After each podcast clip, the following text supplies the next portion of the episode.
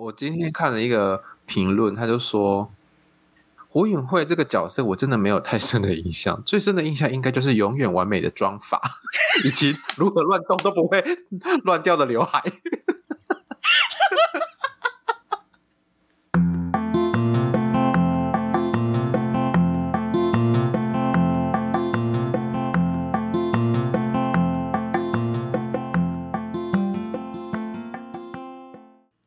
你还好不好？每个人都可能是自己的模仿犯。我是鸡蛋糕。我要出场了吗？你要 cue 我还是我自己分出来？我在等开场白的时间，看那个什么开场配乐时间啦。哦，你是这样直接加的哦？对啊，这样我就不用。好，没关系啊，我们就开始吧。好，刚刚听到那个声音，大家有没有？因为我们都是用后置的。我也是后置贴上去啦，只是那个时间你留着的时候，就不用把那个音轨分段，哦、就是更偷懒的做法，哦、就复制贴上就好。不愧是鸡蛋糕啊！然后那个空白时间就可以拿来降噪，就不用前面多留，一举两得。我刚刚讲这然后你就那边、哦、我出场了，我还没有 cue 你。哦，对不起，还 没有叫你。好，我们重来。没关系啊，那个时间应该够。刚刚应该有八秒，我刚我都会预留个十二秒左右了，没关系。好，大家刚刚听到这个声音就知道这一集有来宾的了。啊，如果是讲讲，大家知道我是谁吗？应该不用我自我介绍了吧？拽什么？这是维维你要好不好的那个大牌好朋友，大牌维维好朋友，大牌来宾。你这样讲我就不好意思接话了，怎么办？草木谈心的草板耶！哎，大家好，我是草草木谈心的草，然后我今天来那个鸡蛋糕的节目撒野，我就知道你要讲撒野这个动词。不觉得很适合吗？来你这里撒野，来这里做自己，感觉就可以撒泡尿这样。你要上厕所的话，可以赶快去哦。不用不用，我刚刚上过了。就是要在你这里上才有感觉。一定要去智商所上厕所。对，在这边画记号这样子，跟狗一样。好，呃，草木谈心，如果是收听比较久的听友，应该会。会听到我从蛮久之前就有一直推他们的节目跟他们的内容，然后我们前一阵子在聊天的时候，因为最近有两集我们合作谈我跟 Sylvia 的智商关系结束，得到了非常非常多的回响，就是有助人者的也有个案的回响啊，这是我做节目三年多以来得到最热烈回响的。两集节目，然后，嗯，后续也引发了很多我跟我的听友之间的一些讨论，这个是以前没有发生过。然后从这些讨论里面，我也发现有一些我们可以再继续思考跟讨论题目。也许之后我们整理之后，会再再继续录节目。也许是我单口，也许是找草木继续来聊这些东西，因为。我觉得这些事情在我现在这个咨商关系里面也是有帮助的。我有跟我心理师谈我们讨论的这些过程，还有听友们回馈的过程。我的心理师因此对 Podcast 产生极大兴趣，拉了一个粉丝，拉了一个听友。他说：“我好想听，我好想听。”我说：“好好，你去听，你去听。”这个也是他跟 Sylvia 的做法。很不一样的地方，但在这一段智商关系里面，会让我觉得有一些新的尝试，哦，还不坏，这样，或是说我在评价我自己之前，我可以先试试看，没有关系。这个是我这几周以来在在学习的事情，嗯，因为刚好啊，新的体验，嗯，新的体验，因为刚好我们这两集的。录制跟上架其实都有各相隔一段时间，所以加上我这几这几个月的的状态的变化比较快，比较多，我就会很明显感觉到，哎，才过几周我的状态又不一样。真的，嗯嗯嗯，我有感觉。对对对，对，连草木都有很明显的感觉。虽然我们平常的交流都是主要透过文字，但那个明显到是连文字都可以透露出来有不一样的。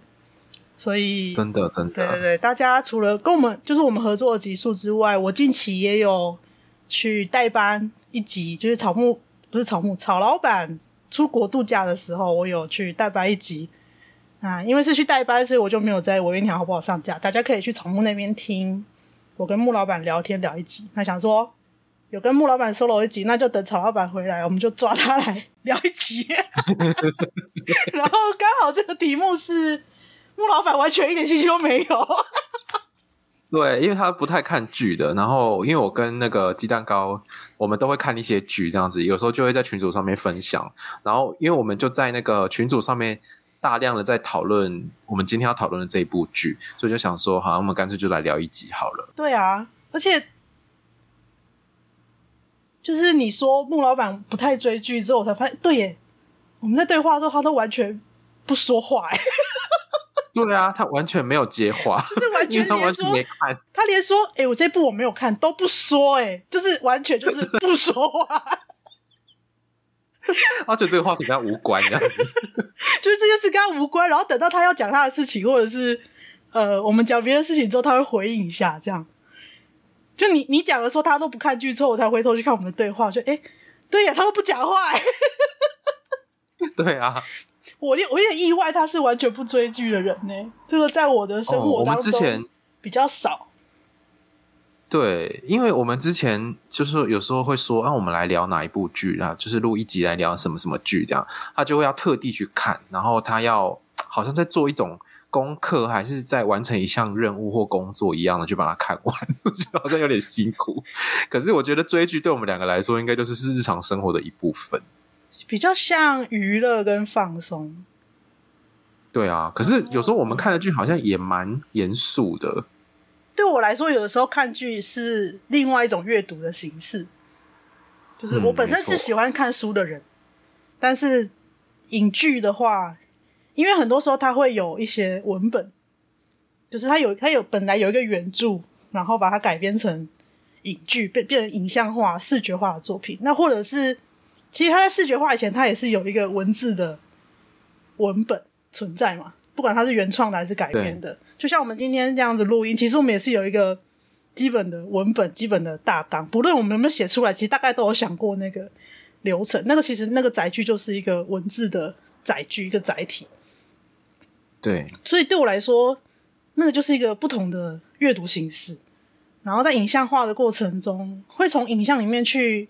在感受到一些纯文字的情境底下没有的东西，对，嗯，然后有的时候它会有一些配乐啊，配乐这个东西就很难纯文字把它表达出来。像我之前跟穆老板聊的那个《想见你》，嗯，它就是声音的设计非常的明确的，有带来不一样的阅读体验的。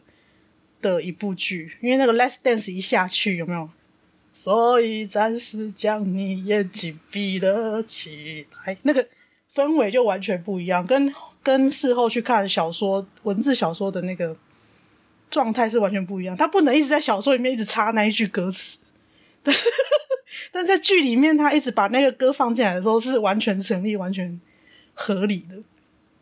对，它就变成一种集体的在创作，所以它是是一个新的东西。对对对，所以对我来说，它是一个变有影像。对对对，所以对我来说，对它是休闲，但是我们看的也是相对资讯量大的东西。因为对我来说，那是另外一种形式的阅读，但是它的阅读的体验是不太一样，不一样的。嗯哼哼，嗯，真的。对，然后我发现我跟曹老板有一些看剧的品味是接近的，就是对，就像我刚刚说那个资讯量很大的。对对，会喜欢看这些，然后我们会看一些奇怪的细节，然后就一直在群组上骂人，就纠结在一些纠结在一些考据的部分。对对对，像是我们我们今天要要要破要破题了吗？我们今天要聊的事情就是就是聊剧，然后我们要聊对，我们要聊就是模仿犯，它是 Netflix。购买台湾制作方的版权的一部台剧，所以在 Netflix 独家上架。这个等一下时间够的话，我们我再来补充一下这个考据的部分。我有稍微查了一下 Netflix 跟台剧的生态的关联，渊源的，对对对对对，还蛮有趣的。那总之，这部戏它是在 Netflix 平台独家上架，所以大家如果订阅 Netflix 的话，有兴趣可以去看。那我们等一下会稍微聊一下我们喜欢跟不喜欢的地方。嗯嗯，然后我们那时候其实是想要骂这部剧，所以才开始想录这一集。对，因为它里面有一个心理师的角色，对，然后我们就一直在骂这个角色。而且这个心理师的角色是让我当时很犹豫要不要追这部剧的一个很重要的理由。哦，嗯，因为第一，他有心理师的角色。那当时，那我他在他在开始上架、在宣传的曝光的时候，就正好是我跟 Sylvia 就还在断裂的关系，就就差不多是我们录音的那段期录那两集的这段期间里面，就是还在一种有可能有一种创伤后的。状态吧，所以对心理师我会有一点，呃，觉得有的时候会需要保持一点距离。然后又有一部分是柯佳恩，是我非常非常非常，我讲了三个非常，非常非常喜欢的演员。演员，嗯，嗯，那他诠释心理师这个角色会有点有点害怕，尤其是。为什么？尤其他在前面，他演《想见你》的时候，演黄雨萱跟陈玉茹演的很丝丝入扣嘛。特别陈玉茹，她可能有一点点呃压抑的个性啊，家庭的议题啊，那些东西其实都是很触动了。那个对我来说就已经是很需要一点时间去消化的东西。嗯、所以我知道他，所以你怕他也把心理师演的丝丝入扣之类的，我就是怕这个。结果呢？结果嘞？结果你知道我点开的原因是什么吗？是我在 IG 上，因为因为都会像公式啊，或是呃那个什么转角国际啊，或是名人堂啊，就是他们他们都会放一些尽量不暴雷的评论文，或是用新闻的方式来描述这个这个剧的一些现象，或者是他想要表达的事情。嗯。我就在某一则的留言，因为我会尽量让我自己在看作品的时候不要被暴雷。那我就有一个留言，他就跑出来，他就写说：“柯佳嬿的戏份好少哦。”这样，嗯，我就看到那一句，柯佳嬿因为戏份不多，你才点进来。对，哇，那真没让你失望，戏份真的很少。我觉得，而且他这个角色就是可有可无到，嗯，就让你觉得这个角色不是心理世界没关系。哎、欸，我们果然不如我们所料，一开始就先骂人，还是有我们喜欢的地方啦。我们在不喜欢当中找到了一些还是很不错的地方，可以去嗯再思考。包括我在这个过程当中也。找了很多的资料，阅读了一些东西，也学到了一些不同的议题。好，所以一开始就是因为柯佳嬿有演，那后来发现柯佳嬿的戏份不多的时候，我就发现，哎，那个门槛降低了很多。后来就把它很快的几天之内把它看完。但我必须说，我是一直用倍速看的，会用倍速看，嗯，一点二到一点五，那。从第六集开始变两倍，好哦！我总共好像十集，是不是十集还是十二集？大概差不多从一半开始，十集吧，好像十集吧。差不多从一半开始就开始变两倍，只有柯佳嬿出现的镜头会回到一倍，然后看两遍。天哪！柯佳嬿的镜头看，我是没有，我是没有用倍速，但是我觉得一些。也是比较废的镜头，我就会直接快转快转，所以你会直接跳过？我会啊，就是一些在那边有小情小爱的地方，我就受不了，我觉得快转。耶我是都有看，但是就是把它加速的看过去。哦，这边在做什么事情，或者是干脆就只用听的。嗯，变成说它影像部分的影像资讯对我来说就变成不重要了，我就用用声音去推进我该知道的事情。然后这时候我就另外一个分页就在查。呃这个阶段他提到的这些议题，这样，变成在考，反正就没有漏掉剧情就好了。对对对对对。所以，嗯，我觉得柯佳燕是我是我点开这部剧一个很重要的理由。啊，我一开头讲的这一句“每个人都是自己的模仿犯”，也是在他结束了一整波模仿犯的宣传之后，他自己在他的 IG 上写的。因为这部戏上架的时候，已经距离他们拍摄已经好像有一年多的时间，所以他必须要常常去回想当时自己去诠释这部戏的状态，然后才能在节目上去回答那些呃宣传常常会需要被问的。问题，所以嗯，他讲这个东西，而且他他他有他有讲说他有去看原著，原著是日本的作家宫部美信写的同名小说，就叫《模仿犯》。但我觉得初步可以下一个结论，就是其实你可以把它当成完全不同的作品来看，改编幅度之大。那在我们决定要录音之后，这几天的时间，我有把我的电子书再拿出来重听，因为我都听的比较多。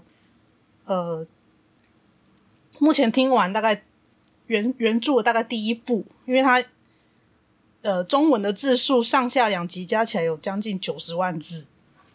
那我大概听完了第一部，大概就是剧情的大概四分之一左右的内容。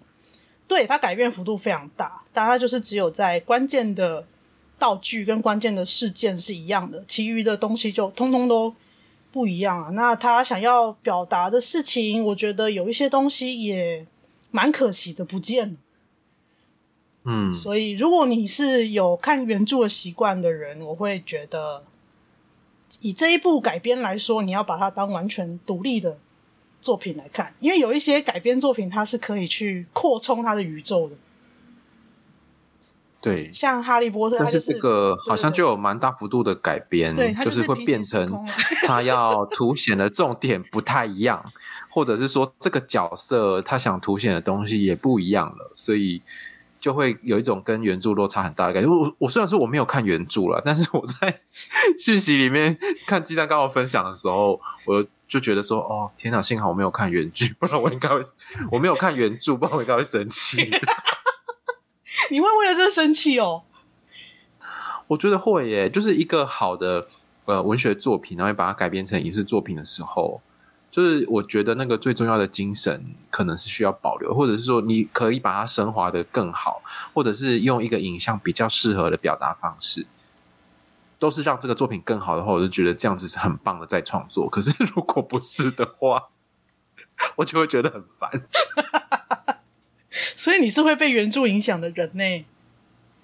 我觉得会，所以我很少看原著，我也不看漫画，我都直接看动画这样子。OK，我是因为柯佳嬿在第一波宣传的时候，他就说他有看过原著，然后决定接这个角色。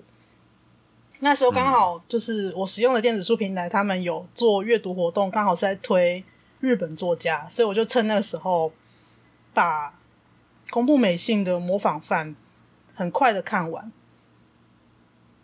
那时候只觉得非常震撼，我第一次看到有一个我经典文学作品是完全没有任何艰涩的语汇，跟没有英雄、没有坏人，用很平静的。像我们现在在说故事，在对话的的的状态底下，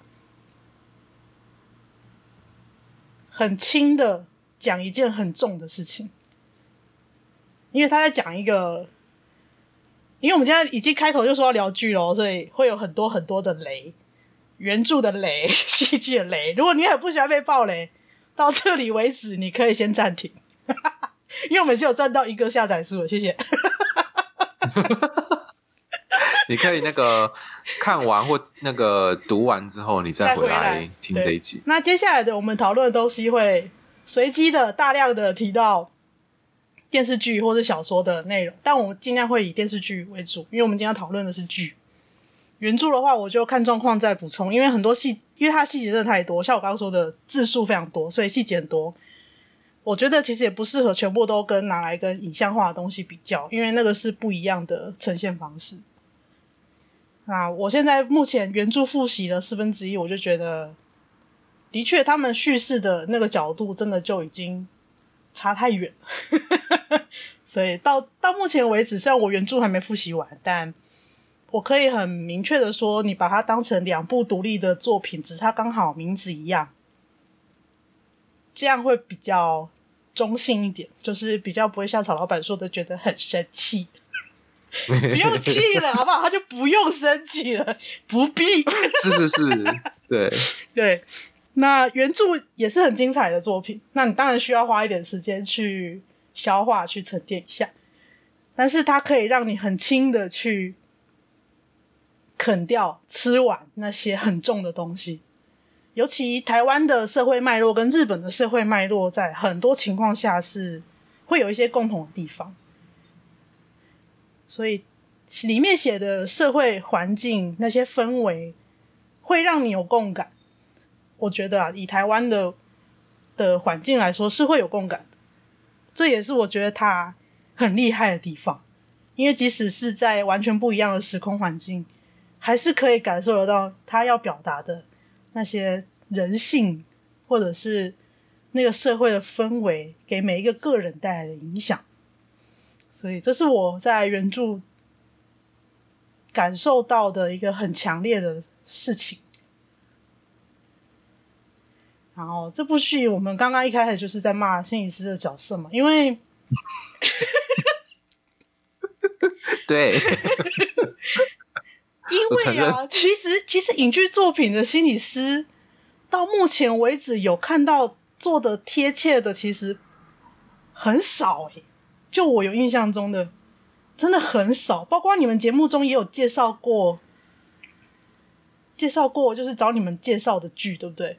很久以前。啊，对。毕竟我也是资深听友啦，有印象有内容，但是我忘记标题是什么。我之后再把标题。有一个什么岛的那个啦。对对对对对对对对。那个是 KKTV 的。对，剧找你们介绍的嘛。然后我有印象，就是你们就是很在意里面的角色，为了剧情的关系，就做一些。法规上已经规定不能做的事情，对，没错，这个是很介意的。就是如果你要把这个职业当做这个角色重要的一环的话，我觉得这个是很基本的功课。哎，对啊，填调没有做好啊，或者是你根根本就忽略了这件事，你就只是想要想要拿这个角色的某一些刻板印象来表达你要表达的事情。这对我来说，在尤其在影剧的影剧的这一块，它其实是会传染力很强的，我就不太喜欢这样。嗯、对，因为大家看了那个影剧之后，就会觉得哦，心理师大概就是这样在工作的吧？就是可能是我会在我未来要去做智商或做心理治疗的时候会碰到的状况，你就会开始有那个印象，或者是可是其实根本就不是这样，哭了，哭了。对，或者是其实你听到有人说：“哎、欸，我是心理师。”这个时候其实就会有一些奇妙的东西产生，但是可能对它很幽微，就没有很很台面上，但你就会默默的有一些东西，那个其实就是在平常的这些输入里面去整个把它建立起来的。我觉得这个是，我觉得影剧作品或者是娱乐作品里面要很小心的事情啊。要很小心去营造的东西，所以我们两个对于心理师这个角色就有很多的，应该说他这个角色也算成功吧，某种程度反过来说，就是成功的。怎么说？至少他让我成功的想要去理解，呃，监狱里面的辅导工作到底怎么进行的，还有。台湾的心理学到底在那个年代是怎么做的？发展到什么程度了？因为监狱里面辅导工作有演吗？有啊，就是那个你说那个凶手再去找他的那一次，是不是？对啊，他们有误谈啊，而且他一直写信给老师，有没有？哦，他那个算误谈哦，是哦，我还找了资料哦，哦，哇塞！我跟你说，监所的误谈。限制很多哎、欸，嗯，监所误谈限制。不过那个那个年代有监所的物谈吗？我也是蛮问。我不晓得，我不晓得实物上那个年代有没有，但因为在最后一集，我有把幕后人员名单看完，然后他有一个心理师顾问，我就找了那个老师的资料看了一下，那个老师叫黄健，草头黄，就是草老板的草。好好，你没有说过吧？对吧？草跟木就是草老板姓黄，木老板姓林啊，所以对，他是双木林。我没有爆雷，这你们自己讲过的。对，我们讲过两两三次了，对吧？大家复习一次啊。草头黄啊，是不是草老板姓黄？草老板没有姓草。黄健老师，哎、欸，黄草头黄健是健康的健，黄健老师，他在辅仁大学助理教授吧，好像。那他的资历里面就有写，他在台北台北的，我忘记哪一个监狱了，在台北的一个监狱里面，他有工作大概十年左右的时间，所以他是第一批法制化以后的监所心理师，就是有监所心理师这个职位之后，他应该是第一批以这个这个身份进去监所服务的人。但在这个制度化以前，有没有这样的工作？我觉得应该还是有，但我毕竟是业外人士，其实我找不到太多资料，而且我现在英文没有办法阅读文本，所以能够读的东西很有限。这个可能之后不晓得哎、欸，如果我想要再继续挖这个题目的话，再找看看可不可以问谁这样。嗯嗯，那。我会很好奇，在监所里面这些辅导工作是怎么完成的。所以后面我不是说两倍速嘛？两倍速其实很多时间，除了他两倍速之外，很多时候我就在看这些监所辅导的的制度演变吧。那以剧中的年代是一九九六、一九九七年，曹老板建议就是那个时候没有心理师。各位，那时候没有心理师法，心理师法是两千年的时候才开始的，神奇吧？惊不惊喜？啊、意不意外？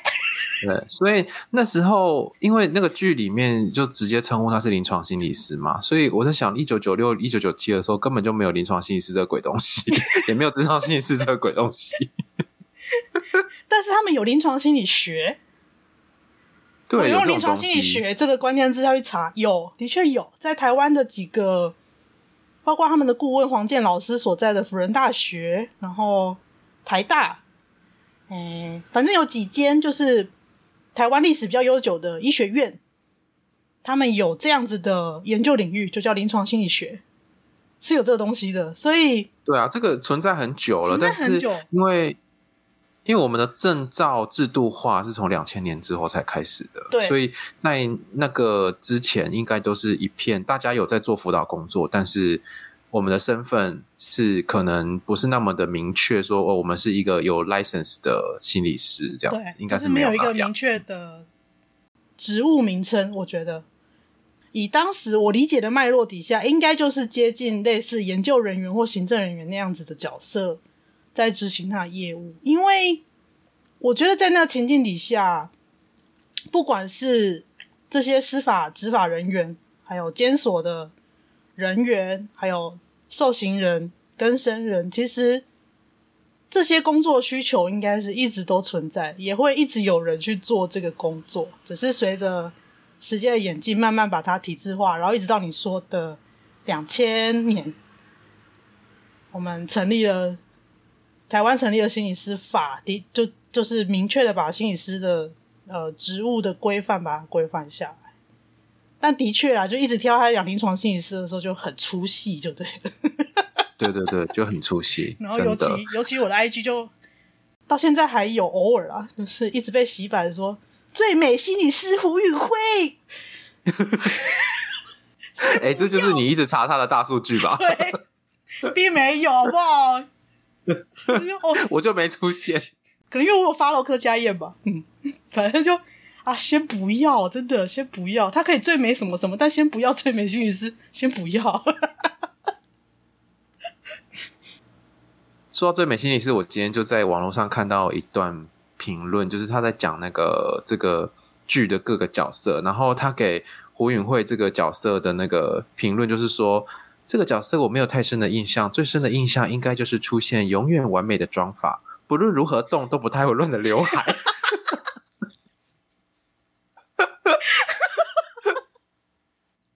我没有给柯佳嬿的造型师很多个赞，真的，她永远都是美美的这样子，她超级美。然后我认真觉得以，以以资深柯佳嬿脑粉的的观点来做个人评论，就是导演根本就看上柯佳燕演哭戏吧。嗯，就是柯佳燕只要哭戏，就一定是大特写。整个荧幕就走他的脸，这样大特写，真的。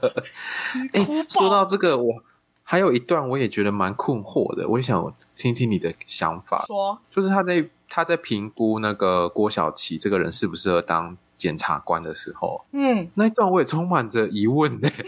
你的疑问是什么？我想听一下你的疑问是不是跟我一样？就是心理师的那个评估一个人的那个状态，可能他是在做衡鉴或者在做心理评估的时候，哦，是这样子的场合在做的吗？这个我超有疑问的哎。然后他那个场合大概讲一下，就是那个郭晓琪的主管，或者是他面试他的人，然后在呃，我觉得算是在面试吧，就在问他一些问题，然后到后面那些问题非常的尖锐，这样子。然后就是旁边坐了三个人在那边帮他评分，其中一个人就是柯佳嬿演的心理师的角色。对，大家评估他的创伤会不会影响到他的工作？想说，哎，是这样评估的哦？是在这种场合，还是那个年代是这样子啊？我跟你的疑问一模一样，我超过过的，而且他要把那个胡宇慧填的那个表单又把它特写，我想说，对，那他有打勾。然后我想说，这表单会不会太简陋？对对对，会不会太简陋？苹果向度这么单纯，就打个勾，你确定？对啊，你前面分析的笔记都比这个多诶，你确定？你不多写几页笔记吗？柯佳嬿最喜欢写笔记了。对啊，你知道他拍《想见你》电视剧，他写一本日记，然后电影版他也写一本日记，用那个那个角色，用陈韵如这个角色。写日记耶，是哦，所以那个那个戏里面带到的画面，陈韵如的日记是柯佳嬿本人写的。哦，他他亲手写的这样子，然后在这里只有打勾，怎么可以这样子？就是他是他这么热爱笔记的人，你不让他多写几页笔记吗？因为我是笔记魔人啦，因为我是笔记魔人，所以我对这种有笔记魔人特质的人都都会叫哇，respect。所以有人可以比我更疯魔的，同学，哇，respect respect。但的确就是，我会觉得他就是一个非常认真的演员，所以当初听到他演心理师的角色，我真的很怕，怕爆。嗯，只呃只能说这个剧本真的把他写太弱了，真的，就就只是在演一个爱哭包心理师，没了，爱哭包心理师。然后最后还被 K 死，这样，哎，这个可以爆雷吗？以这个雷爆雷也超。我跟你讲，我在我们今天录音前，我还要把我们之前讨论的东西，我们再看一遍。嗯。然后我说，最后那一幕我已经定格了，截图了。然后我刚刚又重新再看一次那个截图，我还是认不出来那个是谁。对啊，就是、因为他没有完美的刘海跟妆发。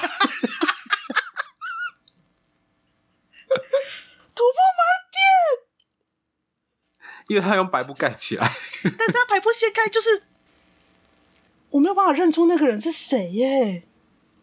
对啊，他那个角度拍的根本就可能，可能也不是他本人。我已经，我已经人就是我脸，我现在大家看不到，因为我们我跟曹老板开视讯在录音，我脸都已经转九十度，这样从就是用平行的角度看，我看不出来那张脸是谁耶。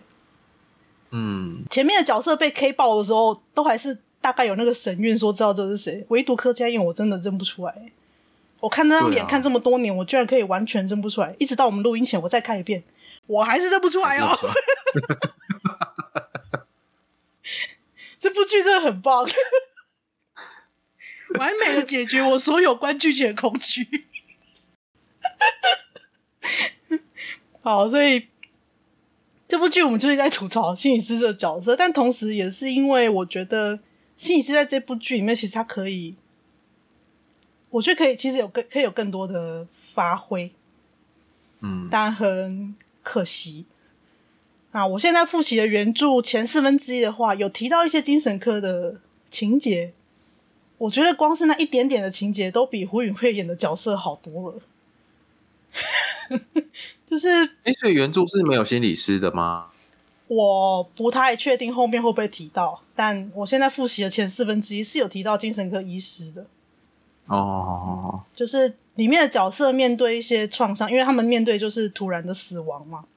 或者是那种等待很久，最后等到的还是还是尸体，还是死亡的消息，甚至这些尸体是有被破坏的，这些在情感上都会有，我觉得都会有不同程度的创伤。就是比起，嗯，因为我经经我经历过最接近的死亡，其实就是我的高中的导师班导，跟我的阿嬷，就是我爸的妈妈，这是。对我来说，离我最近的死亡，关系最近的死亡。但是你知道他那个死是生病，是因为什么原因？就是，但他人是好好的。我们讲说整副身体是好好的，对，是完整的状态。但是在他剧里面，他的情节是有很多是我们所谓的毁损尸体罪啊、遗弃尸体罪，那个是实际上有。犯罪行为的东西在里面，但是那个对于那个亡者的亲属亲友来说，我觉得以我这样有限的面对死亡的经验，我在在我想象中，那个创伤是会多一些不一样的元素在里面。会，没错，嗯。嗯因为你会想象他生前到底是怎么，有的是死后发生的，对，有一些是死后，可是因为台湾那个状态又，如果我有稍微去思考一下这件事，我觉得那个感受是那个心痛的程度是不一样。就像你说，如果他是生前，那你会知道说他生前可能很痛苦，或者是他已经被折磨到没有知觉，但是还没有完全断气的时候，发生一些很可怕的事。但是有一些事情是在他已经这个生物的生物的生命已经结束的时候，还继续发生。嗯，发生在但还是很难接受啊。发生在这副身体上的这些事情，我觉得那个那个带来的冲击是很复杂的。对。然后我觉得在这个东西上，到目前到目前我复习的原著，跟我后来有一些模糊的印象。因为我很快，我是之前很快的把原著看过一听过一遍嘛。那因为它细节非常多啊，现在重新再复习，以他这样巨细靡描写的程度，我还有现在慢慢勾起来的模糊印象，这些创伤跟这些不舒服、这些痛苦的感觉，原著都是有轻轻的提到的。我觉得他很擅长就是这件事情，他很轻轻的提到这件事情，就是这件事情为什么是犯罪。就是为什么毁损尸体、遗弃尸体是犯罪？他有稍微的、轻轻的提到说，其实他不只是犯罪行为，他还会带来一些给亲友的伤害。那其实是，其实呃，不只是亲友。今天如果他上新闻了，在媒体上传播的时候，即使是一个陌生人，你知道他的身体受到这样的损害的时候。那个也是会有一种冲击，即使那是完全不认识的人。没错，嗯，我觉得我们东方人还是会对于那个尸体的完整性有一定程度的要求啊。我觉得这个是无论中外都有的，就无论国内外其实都会有，因为其实我们希望身体就是完整的。对呀、啊，没有人希望你得到，就是你看到的只是身体的一部分之类，或者是有一部分不见了这样子。不见了，对，因为哦，哎。我近期在跟曹老板聊的那个有一部法医的剧啊，Kensai Asakao，就是我在说那个那个你的声音形象很像的那个角色的那部戏。我知道，那部戏里面他就是在讨论日本的东北大地震之后，他们有很多彝族在找亲人，其实最后都只能找到一块骨头，一颗牙齿。嗯，今天如果不是发生在日本，其实我觉得也都是一样的，因为有很多像有一些重大的事件，哎，讲比较严重，九一一啦，或者是有一些空难啦，其实没有办法完整的找回这个人的存在，物理的存在。嗯，所以我觉得这个完整性是一个，因为我们对一个人的认识，它就是一个完整的身体的完整。我们先从身体的完整去建构一个心理上的完整。我现在理解是这样，所以那个东西的冲击是是很强烈的。而我一直觉得这部戏的心理师其实可以多多在这件事情上做一些穿针引线的话，我会觉得那就很棒。就是我原本在看剧之前。应该说，看剧开始，他那个剧情开始推进的时候，我原本想象心理师角色还没出场之前，我的想象是心理师也许会在这个地方做一些连结，但结果没有，没有。然后，对，刚刚我们突然聊到这个之后，我觉得其实这个东西是我们比较少讨论的。我现在也试着在智商当中去跟我心理师讨论这种事情。嗯，讨论我对死亡的看法，跟我对死亡的认识。然后每次我讲到这些的时候，我的心理师原本都会比较轻松的状态，他就突然坐很正。不管是 COP 还是现在的叫什么呢？叫他 A 小姐好了。好，A 小姐。嗯，不管是 COP 还是 A 小姐。我都可以感受到，他们在我提到这些死亡的议题的时候，都会变得突然有点，我不知道他们是不是下意识的，或是刻意的，会正襟危坐，这样突然会坐正。你下次如果，毕竟这是一个严肃的议题啊。你下次有个案跟你提到这个的时候，你可以留意一下，你是不是会突然下意识的想要坐正？会耶，而且笑容都会收起来，这一定要收起来的。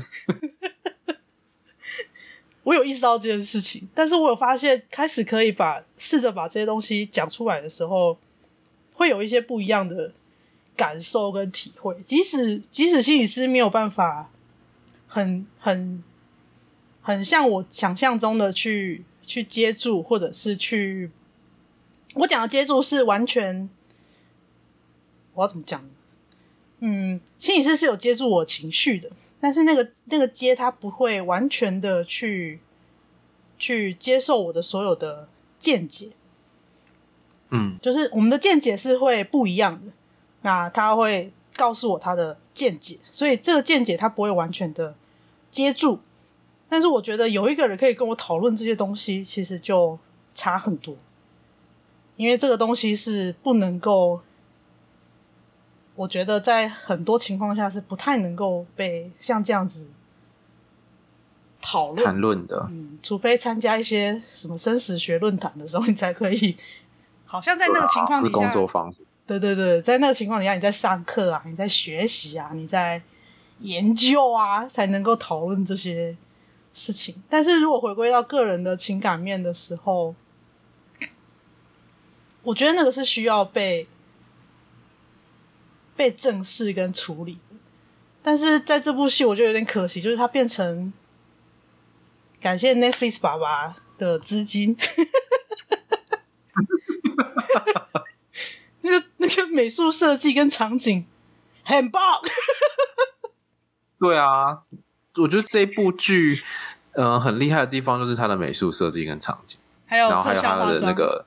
特效跟妆法，对对对对，特殊化妆哦，不是特效化妆，特殊化妆，就是那些身体受损、受伤的状态呈现的，哇，很真实，但是不会到血腥，这是我觉得很很厉害的地方。对，他不用打马赛克，但是你可以感受得到那个伤害的程度，你可以想象得到那个强度，那个强度，然后那个那个。我不知道那个已经不是用惊讶或是惊悚来形容了，我没有语言可以形容那件事情，冲击吧。嗯，毫无准备他就来了。对，而且就会直接带进那个氛围里面，就是你看到那个场景，像我最印象深刻就是那个有一个受害者被挂在十字架上面那个场景，嗯嗯嗯，那个真的很冲击诶，就是那个画面，然后那个特效也不是特效，就是他的那个整个布景啊，然后那个化妆啊什么美术，对对对对对，非常冲击的，嗯，所以这是很引人入胜的这部。剧我觉得很成功的地方，对，然后我们终于有讲点好话了。我们就是只要只要讲这个好话而已啊。我们讨论的不是就只有这段好话吗？然后另外我觉得那个那个叫什么主角，连他名字忘了，我惨。郭晓琪，吴康仁演的。对，郭对吴康仁真的演的很好。对，就是整部剧是在捧他，看得出来。对啊，然后他也不负众望，我觉得这这边是还蛮值得称许的。这样子，对，都给吴康仁帅就好了。对对对，都给都看柯佳嬿哭就饱了。对，他们的他们各有专长，各有担当。导演把这个角色划分的非常的明确。我觉得这样其实有点浪费柯佳嬿这个演员啦。嗯，就是。这个故事，这个故事的立体性其实就少了一点。以故事来说，但是在整个画面的呈现上，我觉得是非常非常成功的一部剧。他有把这个视觉上该有的那些震撼的点，跟那个时代该有的氛围，因为它是设定在二十多年前嘛，九六九七年，这一点跟原著的时间是一样的。但我觉得那时候的的环境，日本跟台湾没有差太多了。因为台湾跟日本的那个社会文化同步性，其实，在那个年代是高的。现在可能就比较多一点韩国的东西。对对对，那时候那时候哈日族还很多吧？对对对，哈日族讲哈日族就透露年纪了。真的，我们几百年没有听过哈日族这个名词，所以嗯，我觉得整体在视觉上的表现是很很很精致的，然后。如果你害怕血肉模糊的话，那这部先跳过。但是如果你会有一些些啦，但是我觉得还好，没有到非常多。我觉得如果很敏感的人可能会的确会不舒服。嗯，因为他好像第一集还第二集马上就有个断掌嘛，就是一个第一集啊，因为那个是小说的开场，小说也是用那个断掌开场，所以他们在宣传的时候预告片就有了吧。应该预告就有，因为那个是这部小说最经典的地方。我觉得，我觉得公布美信他作为作家，他还是很聪明，就是用一个很关键的东西，但是又不至于爆雷，嗯，然后又可以代表整部作品的一个推进的核心。这个故事就是从这个段长开始的。嗯，我觉得他设计这个东西是非常聪明的。而且他们在前期宣传的时候，那个、啊、他们就找那个翻糖公翻糖蛋糕的公司做那个段长翻糖蛋糕，通通送给演员呢、啊。然后每个演员都发现都、啊、每个演员都发现都开箱那个盒子打，那盒子就是就是那个跟那个剧里面的盒子一样礼盒，然后打开、吃吗？好可怕啊！他们拿大切啊，就是还要还要照那个剧里面这样一根手指一根手指切下来吃，很好笑，好可怕哦。翻糖蛋糕，它就可以做到那个画面很像啊，对啊，这样看起来很像。他们就大吃，哎、欸，如果如果我是这部剧的演员，我应该会吃饱。真假的？就是有一种有一种补偿心态嘛，另外一种补偿心态就是啊，就是很痛苦。那个故事很沉重，很多很多没有办法用语言表达的东西。其实它里面台词有很多地方是很少的。都是用画面跟音乐去带，当然它剧情就是实在是有点松散，但是画面是美的，情绪是饱满的。那个东西我觉得在那个工作氛围底下是是很辛苦的，所以说到这个蛋糕一定吃饱。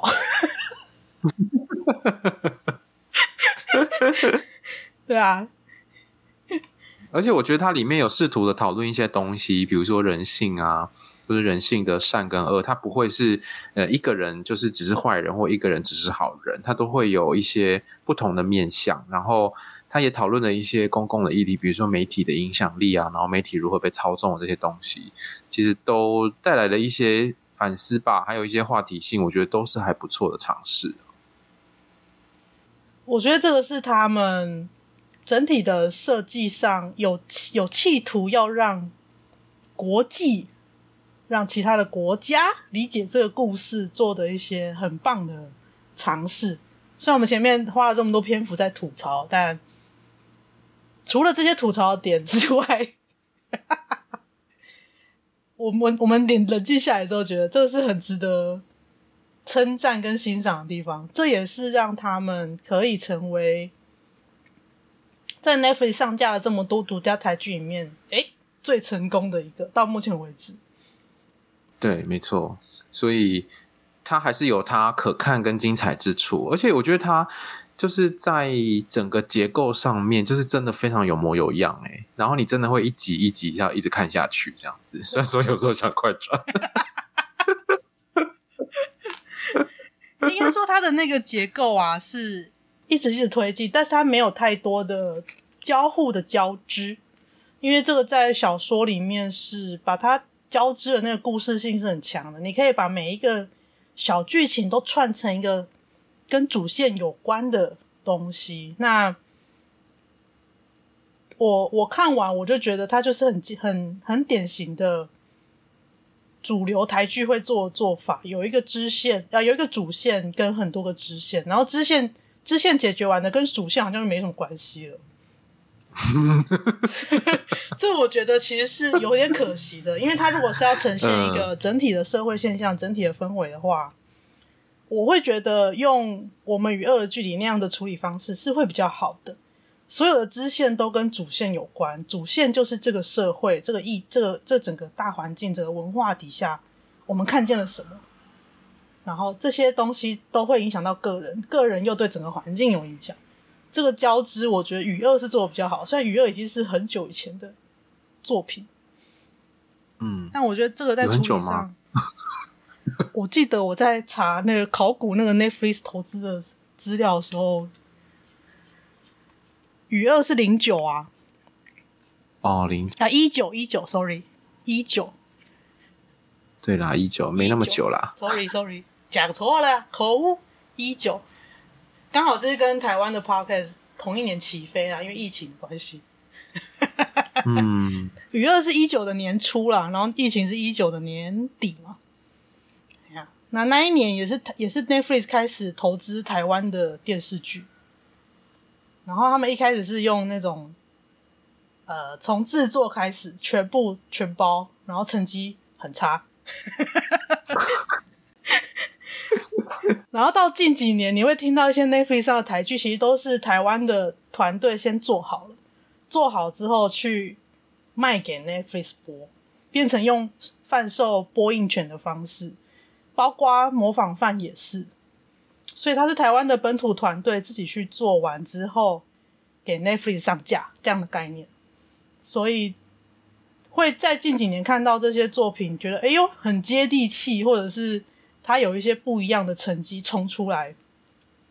我觉得本土团队还是重要的，比起他们刚刚来投资的时候，就是外国团队砸了很多钱来做，好像成绩也不怎么样，因为那个怎么看就是很怪。他们当时投资的那几部戏，我发现我有看过，但一点印象都没有。嗯、哪一部是啊？第一部是《极道千金》，这这部我是没追。我跟你讲，快转，快快快快快转！我记得好像二点五还是三倍吧。卡斯超大哟，但是我这个不知道还冲阿伟。哦，卡斯超级大，然后我不知道他冲阿回。然后，嗯，后面还有还有一些啦，什么彼岸之甲是那些的，那个也是有原著，然后再改编，然后还把还拉到马来西亚去去拍什么的，但就可能一些宗教文化的东西，其实还是要在地的理解，在地的文化氛围，才有办法去呈现那个东西。那娱乐、影视娱乐这个本来就是很文化性很强的东西啊。对啊，对啊，所以我觉得，就像我们最后讨论的，就是它的那个呈现的确是很到位的。嗯，心理师的部分，加油好吗？真的，对，我们要回到回到这个呼吁，加油好吗？好不好？嗯，对，你要、嗯、你要演技是要演智商，来问都给你问，好不好？我们就直接开放。现在那个 那个什么那个自媒体操作者都要这样用这种强力业配模式，这样来问都可以问。好，我们来谈价钱。对啊，就是希望那些影剧影剧作品可以把心理师的角色好好的琢磨一下。对，要要填掉要访问，我们都可以访，都给你访。对，真的，资深个案跟跟那个专业心理师在这里都给你访。对对，拜托把这集推广出去，请把这集推广出去，好不好？我们很想要看到那个很赞的心理师的作品，好不好？呼吁呼吁，我们一定看爆推爆。真的，马上帮你免费做业配这样子。我们先收顾问费，然后再免费做业配。对啊。好啦，那今天这集就来到这边。我们聊的是有一部叫做《模仿犯》的 Netflix 台剧。我是鸡蛋糕，我是草。那我们下次再见喽，拜拜，拜拜。